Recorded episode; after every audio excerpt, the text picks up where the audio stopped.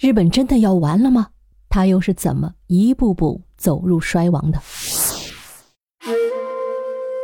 近年来啊，日本这个国家屡次登上了全球头条。先是日元的疯狂打折，原来我们换一百日元要七块多的人民币，现在呢只要五六块了。这下跌速度，隔壁大俄加卢布都赶不上啊！紧接着，世界首富又来添了一把火，马斯克公开发文直指日本出生率问题，如果还不变化，日本最终会不复存在。从二零零八年以来，日本人口已经出现了连续负增长了，总人口从最高点的一点二八亿下降到了一点二五亿，还不及我国一个广东省的人多。而除了不生孩子以外，日本还面临着非常严重的人口老龄化，六十五岁以上的人口占比达百分之三十多。这意味着，在日本每四个人当中就有一个是老年人。每当我们谈到日本，会习惯性的在前面加一个“小”字。没错，从地理位置上来看，它是个小国，但是从经济实力来讲，它当年可一点儿都不小啊。曾经的它占据着全球第三大经济体的位置，仅次于中美之下。没办法，当年的老底实在是太强大了。可是如今呢？好，本期我们就来回顾一下，从曾经的风光无限到现在的经济预警，日本这三十多年到底发生了什么？对我们国家又有什么启示呢？时间回到一九八零年代，二战后的日本。在老大哥美国的帮助下，经济一路飙升，集中力量干大事，靠着卖汽车，还有他们顶级的电子产品，每年都能在国际上获得巨大的贸易顺差，就是卖出去的东西比买回来的要贵，说明啊，日本的贸易地位是在优势当中。一时间，日本制造的产品充斥全球，超越美国的呼声也不绝于耳。这他大哥能干吗？美国大哥想啊。你是我扶起来想要对付苏联的，现在跳到我头上来了，连我自己的钱都被你赚走了。美国许多的大老板坐不住了，东西卖不出去咋办呢？于是思来想去憋了一个大招，哎，咱兄弟几个坐下来一起签个字儿吧。著名的广场协议出现了。协议的内容非常简单，让美元贬值，另外几个国家日本、英国、法国、德国。你们升值，这样啊，咱们各取所需。美元一贬值，我们出口的东西就打折了，就有人买了呀。这大哥一出手，欧美几个小弟自然不敢不同意。而日本也想着，我这现在制造业已经这么牛了，接下来要再把货币给拿下呀，让日元升值成为世界货币，那我不就 number one 了吗？嘿，几个人高高兴兴的就把这广场协议给签了。升值之后的日本是挺开心的，咱有钱，现在汇率也划算，就买买买吧。没事儿，我就上你那儿度度假。那时候，夏威夷酒店里躺着的一半都是日本人，纽约的奢侈品店里，日本人所到之处全部扫光。这还不够，我还能收购你家的企业。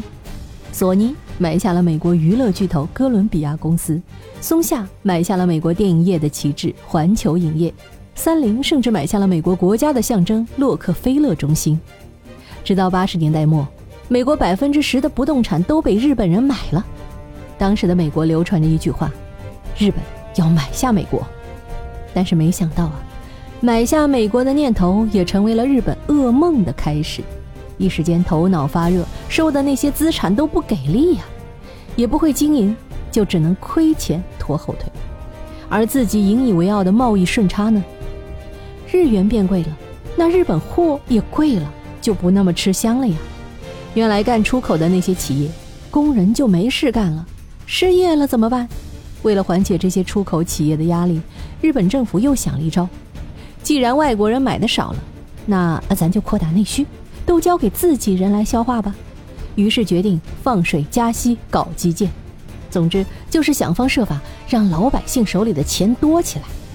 但是这洪水一旦放了出来，接下来剧本怎么走，可就不听你指挥了。你让我去贡献 GDP，我们好日子过惯了，干实体又累又不赚钱，做啥可以躺着赚钱呢？对，炒房、炒股啊！一时间，大量的资金开始进入日本的股市和房地产行业，短短两年间，平均股指上涨快三倍，地价接近两倍，于是越涨越有人买，杠杆越来越高，泡沫越来越大，大家只管买，根本不管负债是什么。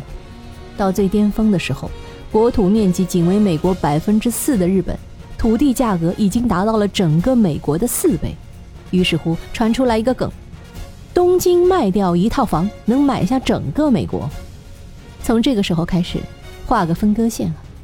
以前的日本将实体经济当作重点，而现在已经脱实向虚了。日本人也意识到了不对劲儿，这日子美的也太不真实了吧。直到有一天，中东那边又打架了，一打架就把石油当人质，不听我的就减产就涨价。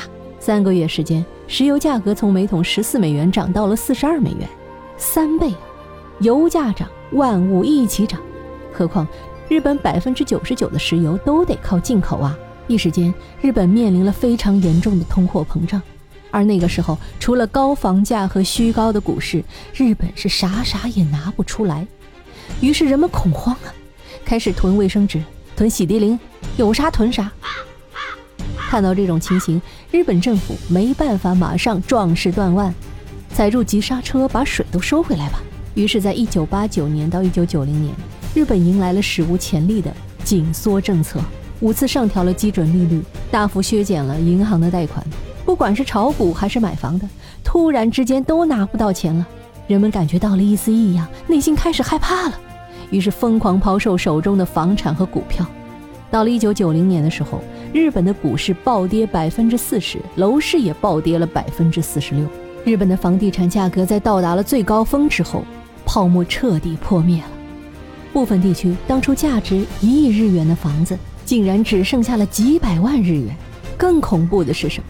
由于房贷依然存在，在经济停滞、收入缩水的情况下，东京的房奴们还是得承担着巨额的债务。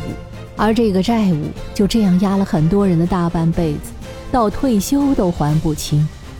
当他们幡然醒悟，再想回去发展核心科技的时候，发现这主动权早已被美国牢牢掌握了。直到这里啊，日本的故事讲完了。广场协议就像是美国放的一把火，日本政府呢又亲自浇了把投机狂欢的油。一起烧掉了日本的十年、二十年、三十年。本期虽然讲的是日本的事儿啊，但是对于我们国家也是有所借鉴的。好，密室里的故事，探寻时光深处的传奇，我们下期再见。